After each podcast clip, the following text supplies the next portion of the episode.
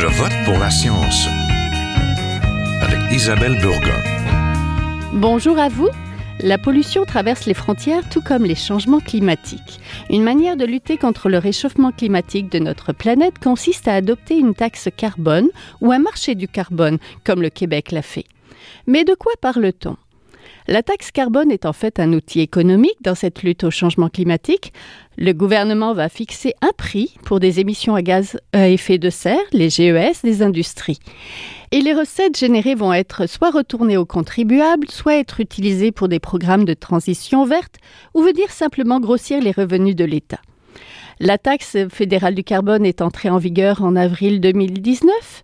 Elle concerne tout particulièrement l'Ontario, le Nouveau-Brunswick, le Manitoba et le Saskatchewan et aussi l'Alberta. Son application ne se fait pas sans mal car ces provinces ont entrepris des actions judiciaires pour ne pas y être liées. Et elles sont prêtes à aller jusqu'à la Cour suprême du Canada, la plus haute cour de justice, pour ne pas être contraintes de la mettre en pratique. Lorsqu'on parle de taxe carbone, de quoi parle-t-on exactement? Comment est-ce qu'elle va affecter les citoyens et les entreprises, petites et grosses pollueuses? Et qu'est-ce qui la distingue vraiment, cette nouvelle taxe fédérale, du marché du carbone du, Québec? Et toutes deux forment-elles des mesures utiles et efficaces? On va voir tout ça.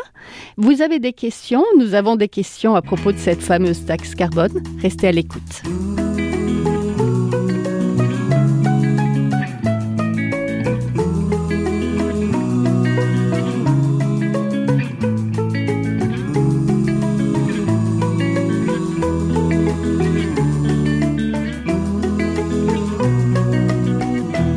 Pour parler de taxes carbone, de bourse carbone et de ce qui fait que le Québec est distinct en la matière, je suis en compagnie de David Baudouin, entrepreneur et conférencier dans les domaines des technologies et de la consultation et de la finance climatique. Bonjour. Bonjour.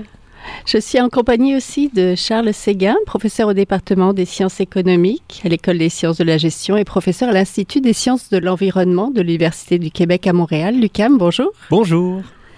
Donc bonjour à tous les deux, bienvenue à Je vote pour la science. Comment faire pour freiner les changements climatiques? Laisser la voiture au garage, adopter une alimentation végétarienne, voici des petits gestes individuels, mais à une autre échelle, que font les gouvernements pour réduire les émissions à gaz à effet de serre au pays? Ils misent principalement sur la taxe carbone et le marché du carbone. Nous allons un peu démythifier ces outils aujourd'hui avec mes invités. Donc commençons. La taxe fédérale du carbone a été adoptée en avril 2019. Il s'agit de quoi, Monsieur Baudouin?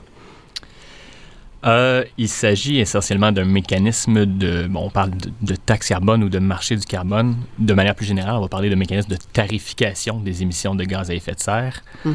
euh, bon, il existe différents méca mécanismes réglementaires justement d'apposition d'un prix aux émissions de gaz à effet de serre qui existent. Le gouvernement fédéral a établi son approche euh, il a en quelque sorte négocié avec les différentes provinces et essentiellement ça force soit les provinces à, à développer leur propre système ou impose euh, le système euh, fédéral en question qui a pour résultat que chaque tonne d'émissions de gaz à effet de serre émise au pays devra faire l'objet d'une tarification aux alentours présentement de 20 la tonne. C'est ça. Chaque tonne a un prix, c'est ça? Exact.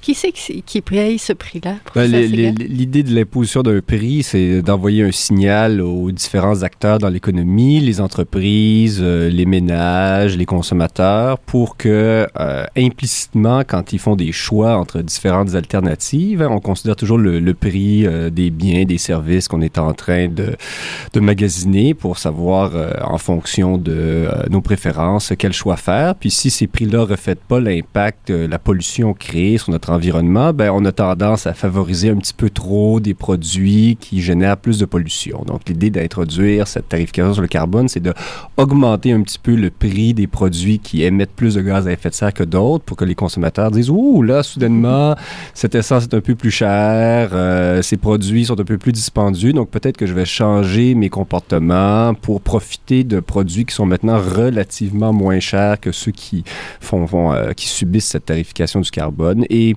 la même chose pour, pour les entreprises. Des produits locaux, finalement, c'est ça? Ça peut être en partie des produits locaux, puisque le transport, c'est un des secteurs qui génère une part significative des émissions. Donc, on augmente les coûts de transport. Il reste que dans certains produits, euh, les coûts du transport sont quand même une petite partie, donc ça ne sera pas nécessairement tout le temps des produits locaux, mais c'est sûr que ça favorise en partie ces produits-là. Comment ça fonctionne concrètement, cette taxe, pour les industries?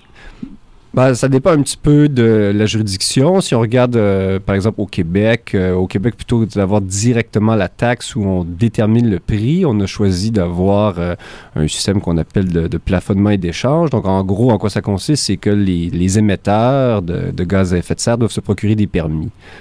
Pour avoir le droit de faire des émissions. Et ces permis-là sont en quantité limitée, mhm. euh, idéalement en quantité plus limitée que les émissions que feraient naturellement les émetteurs. Et le gouvernement distribue ces permis-là principalement à travers des enchères. Donc, les entreprises qui sentent que pour euh, faire leurs produits, vont avoir besoin d'émettre des gaz à effet de serre, vont se procurer euh, dans ces enchères-là les permis, il va y avoir un coût de ces permis qui va émerger des enchères. Euh, incidemment, en ce moment, c'est à peu près le même coût que la taxe fédérale. On est un petit peu au-dessus d'une de, vingtaine de dollars euh, la tonne euh, d'équivalent CO2. Et euh, après ça, une, une, partie de ce coût-là va être reflétée dans le prix de leurs produits. Donc, pour le consommateur, ce qui est le plus saillant, grosso modo, c'est l'essence. Hein. Donc, les distributeurs mm-hmm. d'essence doivent se procurer ces permis. Et ça a un impact sur le prix à la pompe en ce moment, les prix qu'on a d'environ 4 cents et demi à 5 cents le litre d'essence. Donc, l'impact n'est pas encore très important. Euh, ça invite pas à beaucoup de changements de comportement dans euh, le secteur euh, des transports, mm-hmm. mais ça, c'est un petit peu ce à quoi, euh, du point de vue économique, on s'attend parce que, idéalement, ce qu'on veut dans ces systèmes de prix-là, c'est que euh, les secteurs de l'économie où c'est le plus facile, où c'est le moins cher de réduire les émissions, ce soit eux qui réduisent leurs émissions en premier. Et puis, ce qu'on observe un peu partout dans euh, les pays de l'OCDE, c'est que le secteur des transports, c'est un secteur où c'est difficile de faire des réductions d'émissions. Donc, si les gens sentent que ça ne change pas beaucoup leur comportement au niveau du transport, c'est un peu normal parce qu'on s'attend à ce que les réductions viennent d'abord de d'autres secteurs, en particulier euh, les secteurs de euh, la production d'énergie, euh, qui, disons, entre guillemets, malheureusement, le Québec est déjà très propre, donc on n'a pas mm-hmm. beaucoup d'espace pour s'améliorer de ce côté-là, et le secteur industriel. Oui, parce que c'est ça, le Québec, lui, est doté du marché du carbone, donc avec cette bourse dont vous avez parlé, professeur Seguin, à destination des entreprises depuis mis sur pied depuis 2013. Mhm. Euh, Monsieur Baudouin, vous, vous travaillez sur les marchés du carbone depuis 15 ans, là, vous donnez des conférences et vous voyez ça comme des opportunités. Expliquez-nous pourquoi c'est des opportunités?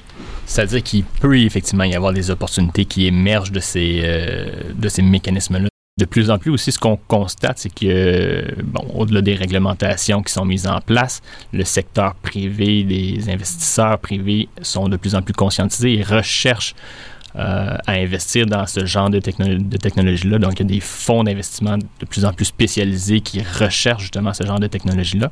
Donc, euh, ça permet d'accéder à, à, du financement plus facilement et d'utiliser les subventions et financements publics disponibles comme effet de levier pour aller chercher de l'investissement privé. Oui, et devenir de plus en plus vert. Ce marché du carbone québécois est lié à la Californie.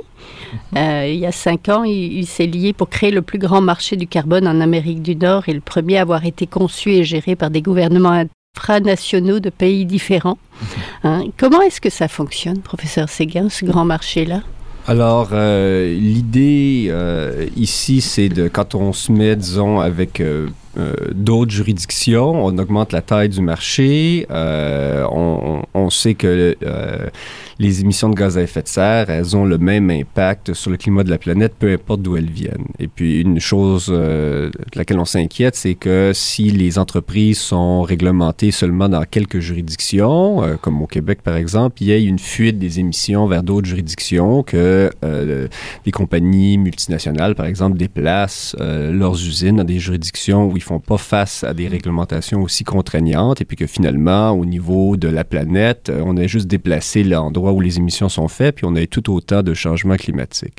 Donc, une façon de combattre ça, c'est d'intégrer plusieurs juridictions ensemble. C'est sûr que le Québec et la Californie, ça reste au total deux petits euh, joueurs au niveau de l'ensemble de la planète. Donc, il y a aussi des, des bénéfices, disons, qui... Euh, euh, reviennent euh, plus directement aux partenaires. Et en particulier, quand on se, se, lie avec un partenaire, il y a des bénéfices qui sont liés aux opportunités d'échange. C'est-à-dire que la Californie, ils ont des opportunités de réduction d'émissions, peut-être que nous, on n'a pas. Nous, on a des opportunités que la Californie n'a pas. Et en se mettant ensemble, on peut profiter euh, l'un l'autre de nos opportunités. Comment ça fonctionne dans la, dans la pratique? Depuis euh, la fin de, 2014, euh, les enchères euh, de permis du Québec et de la Californie sont conjointes. Donc, elles se déroulent au même moment, le prix est le même et les compagnies qui sont réglementées en Californie et au Québec ont l'opportunité d'acheter les permis qui sont émis par l'un ou l'autre gouvernement.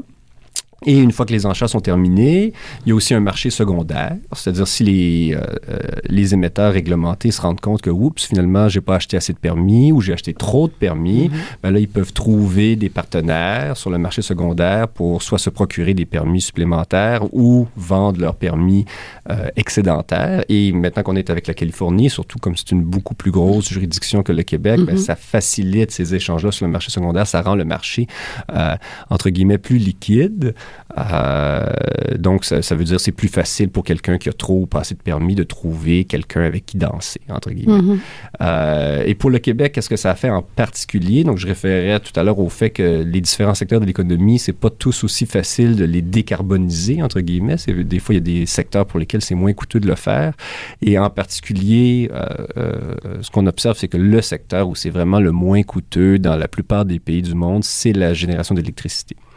Et au Québec, avec euh, l'hydroélectricité, on n'a pas beaucoup d'opportunités de diminuer les émissions à travers notre secteur de l'électricité. Donc, nous, nos autres opportunités sont plus coûteuses. Donc, ce qui se passe en ce moment avec le Québec et la Californie, c'est que la Californie, eux, ils ont des opportunités de décarboniser leur secteur de la production d'électricité. Donc, ils sont capables de faire des réductions d'émissions moins chères que le mhm. Québec et ça amène ça le Québec à euh, entre guillemets être un importateur de permis californiens honnêtes. Euh, donc, au Québec, euh, ce qu'on fait, c'est qu'on euh, produit plus de gaz à effet de serre que si on n'était pas avec la Californie.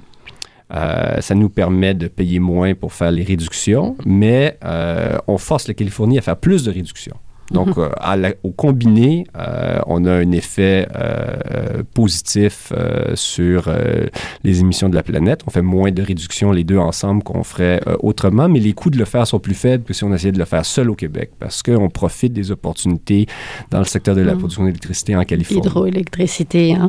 La taxe carbone fédérale est entrée en vigueur en Ontario, Nouveau-Brunswick, au Manitoba, Saskatchewan et Alberta, mais ça s'est pas fait dans la sérénité. Expliquez-moi un peu pourquoi certaines provinces ont même été en cours et portent leur dossier devant la Cour suprême du Canada pour s'opposer à son adoption, mhm. Monsieur Baudouin. C'est bon, vous en doutez, c'est une parlons pour le besoin de la cause, on parle d'une taxe ici. C'est une taxe qui est mhm. rarement euh, populaire, euh, l'imposition d'une nouvelle taxe. Euh, au niveau politique, on fait rarement des gains avec ça. Et euh, bon, la pensée des règlements euh, des, gouvernements de ces provinces-là est que justement, ils vont faire des gains politiques en combattant cette euh, réglementation fédérale-là. Donc, le Canada ou ces provinces-là ne sont pas uniques de par le monde. On a eu des, des contestations des différentes réglementations de tarification carbone à travers le monde à peu près partout. Certaines sont allées jusqu'en cour, d'autres jusqu'en cour suprême, mais assurément, il y a toujours des réfractaires à la mise en place de ce genre de, système-là. Et l'argument premier est toujours que une nouvelle taxe à l'intérieur d'une législation va rendre les entreprises de cette, législation-là moins compétitives sur les marchés, sur les marchés internationaux. Si je peux euh, ajouter, donc c'est sûr qu'il y a des intérêts politiques pour ces gouvernements-là de faire la contestation. Eux autres, euh, ils voient une opportunité peut-être de renforcer leurs appuis euh, au niveau de leur électorat.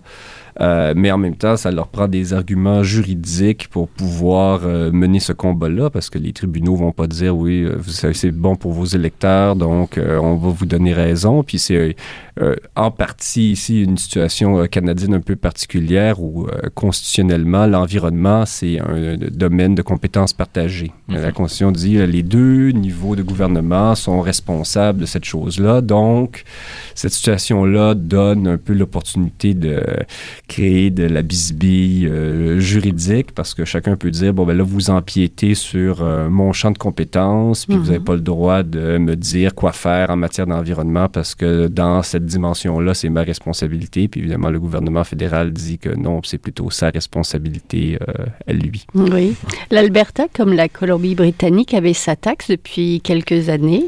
Pourtant son premier ministre Jason Kenney a annulé ce système en juin dernier. Pourquoi ce recul professeur Séguin?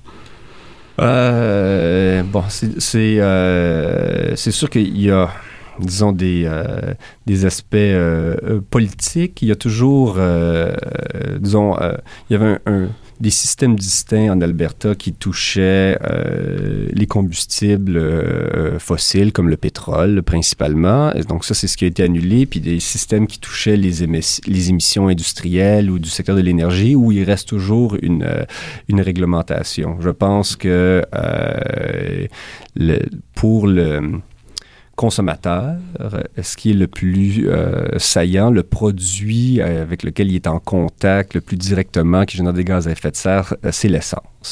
Donc, si vraiment les objectifs sont politiques, de faire plaisir à certains électeurs, ben c'est le, le, bon produit à viser entre guillemets parce que c'est celui qui est le plus le plus proche. Puis c'est ce qu'on on observe du niveau de l'Alberta, c'est vraiment pour la partie de la tarification du carbone qui s'appliquait à l'essence, que là, on a fait un recul, mm. alors que pour les émissions qui sont du secteur de la production d'électricité, par exemple, en Alberta, il reste toujours un système qui est peut-être pas aussi euh, contraignant que certains voudraient, mais euh, que même euh, le gouvernement Kenny garde en place. Fait que je pense que ça, ça nous dit que vraiment L'objectif ici est politique. On veut éliminer la taxe aux endroits où elle est apparente pour mhm. les consommateurs, puis on la conserve aux endroits où elle est moins, moins apparente.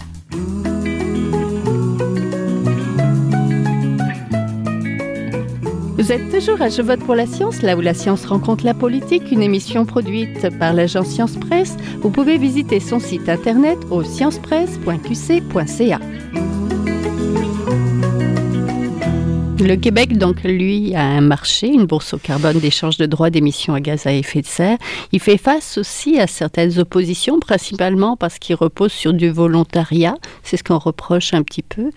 Donc, euh, et un autre frein, l'administration Trump vient d'intenter une poursuite contre l'État de la Californie, l'accusant d'avoir euh, formé une entente internationale sur le marché du carbone avec le Québec en 2013. Devrait-on s'inquiéter euh, qu'il y ait un recul aussi pour le Québec. Monsieur Baudouin? Pour revenir sur la notion de, de, volontariat, parce que bon, c'est pas tout à fait le cas au Québec, les émissions sont tarifées. Euh, toute mhm. émission doit faire l'objet de, de, de, payer la taxe. Les détracteurs, c'est ce qu'ils disent. Oui, malheureusement, c'est ça. Il y a une certaine euh, incompréhension. Ceci dit, bon, pour ce qui est de l'enjeu de la contestation au niveau euh, des, États-Unis par rapport au marché Québec-Californie, je, je pense qu'il peut y a, un certain niveau d'inquiétude à avoir. Euh, je pense que le système de tarification carbone du Québec, qui est un marché de plafonnement et d'échange de droits d'émission, en fait, euh, est là pour rester. Ceci dit, bon, un peu comme essayait de l'expliquer M. Séguin tantôt, un des avantages principaux de lier le marché avec celui de la Californie, c'est de permettre d'atteindre les objectifs de réduction de la province à un moindre coût. C'est-à-dire que si on veut atteindre ne pas dépasser un, plafond d'émission à 70 millions de tonnes de CO2, qui est à peu près l'objectif visé pour le Québec, euh, ça coûte oui, ça va coûter moins cher d'y parvenir si on peut se procurer des droits d'émission en Californie. Mm-hmm.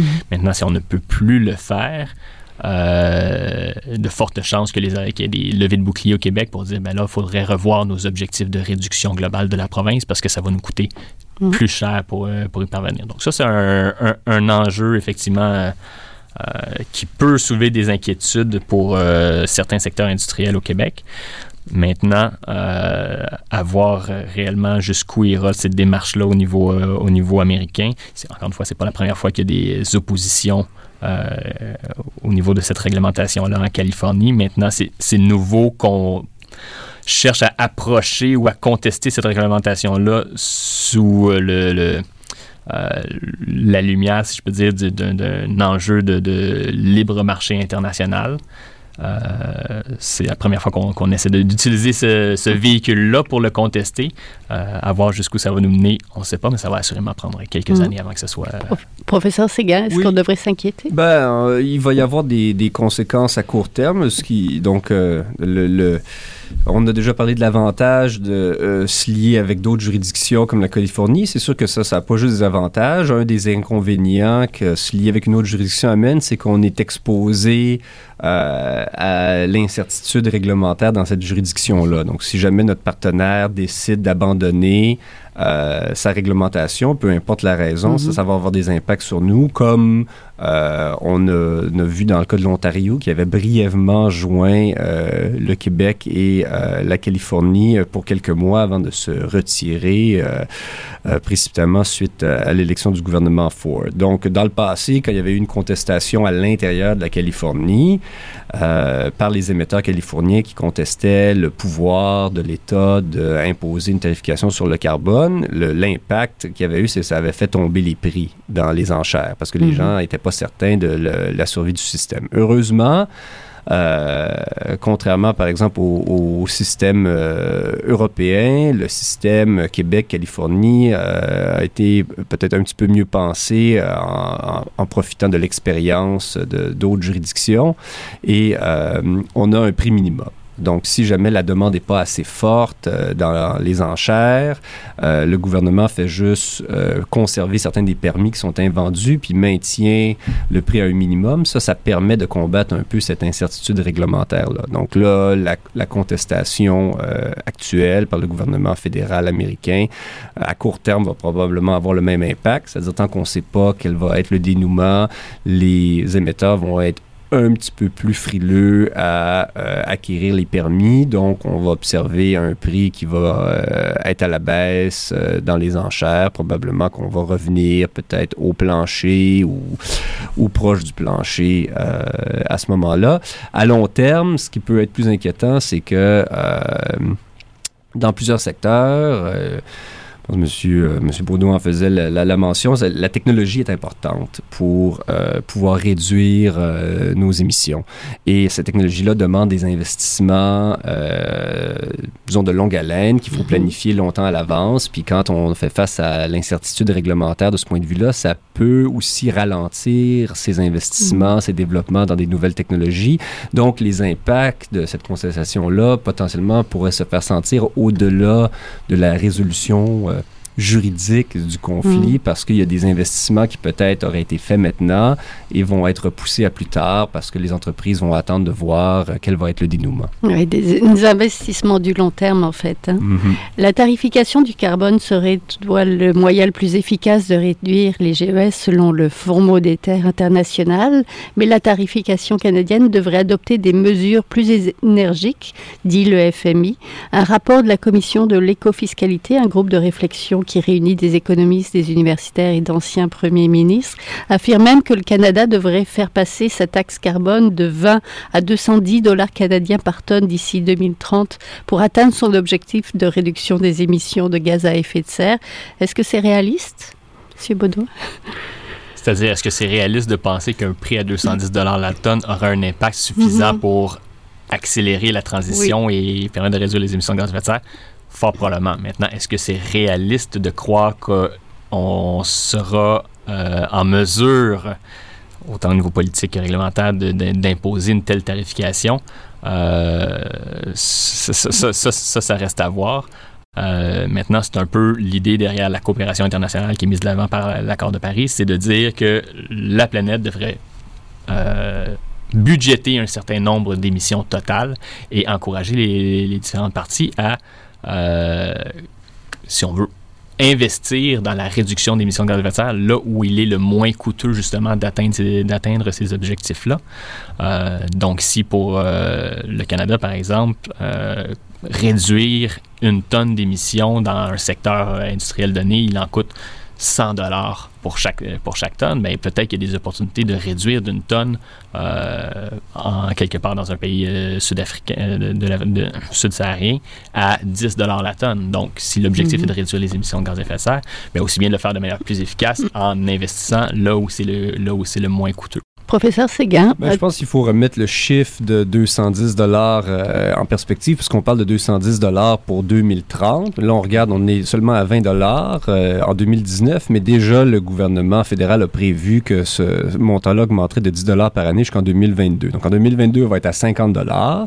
Si on poursuit sur euh, cette courbe ascendante-là, ça, nous amène pour 2030 à 130 dollars. Donc pas aussi loin qu'on pourrait le penser du 210 dollars. Puis évidemment, il y a beaucoup dire, le- le 210 c'est un estimé, mais il y a beaucoup d'incertitudes qui entourent ce chiffre-là. Le directeur parlementaire du budget, lui, parlait plutôt de 100 quelques dollars et euh, je pense euh, un an à peu près quand il faisait ses projections. Donc, bon, on n'est pas exactement certain du montant de la taxe dont on va avoir besoin pour euh, atteindre nos objectifs. On sait que c'est plus élevé que ce qui est aujourd'hui, mais on sait aussi que c'est une bonne idée d'aller graduellement vers ce niveau-là.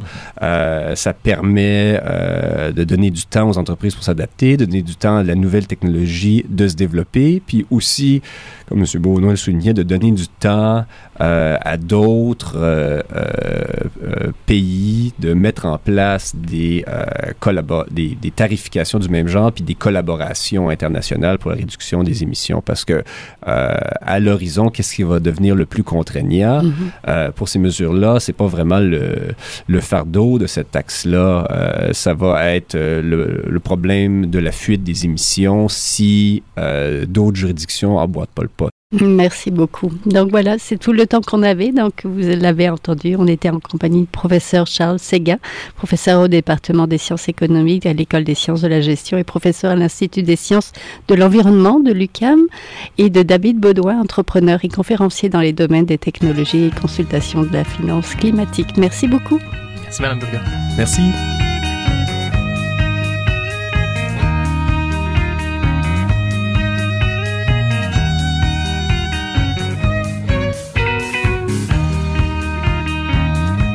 Voilà, c'est tout pour cette semaine. Je vote pour la science. C'est une production de l'agence Science Presse avec Radio VM.